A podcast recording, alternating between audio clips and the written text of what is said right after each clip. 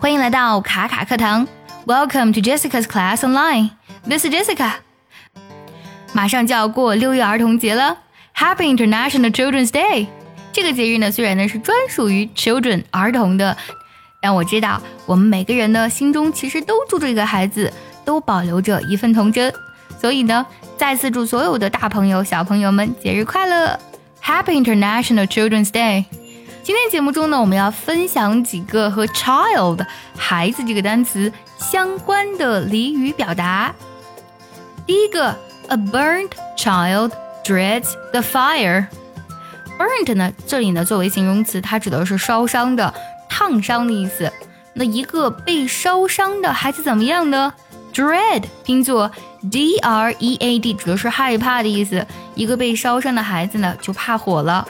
被烧伤的孩子会怕火，A burnt child dreads the fire。直译过来是这个意思，但其实啊，我们想想，哎，这个好像和我们中文当中所讲到的“一朝被蛇咬，十年怕井绳”是不是很相似呢？对啦，其实它就是这个意思。想要专项练习本期节目呢，可以微信搜索“卡卡课堂”，加入早餐英语的会员课程哦。比如说我小时候呢就被狗咬过几次啊，所以现在呢有一点害怕狗啊，我就可以去讲，I'm scared of dogs sometimes because I was bitten by the dogs when I was young. You know, a burnt child dreads the fire. 还有一个和孩子相关的俚语呢，非常实用啊。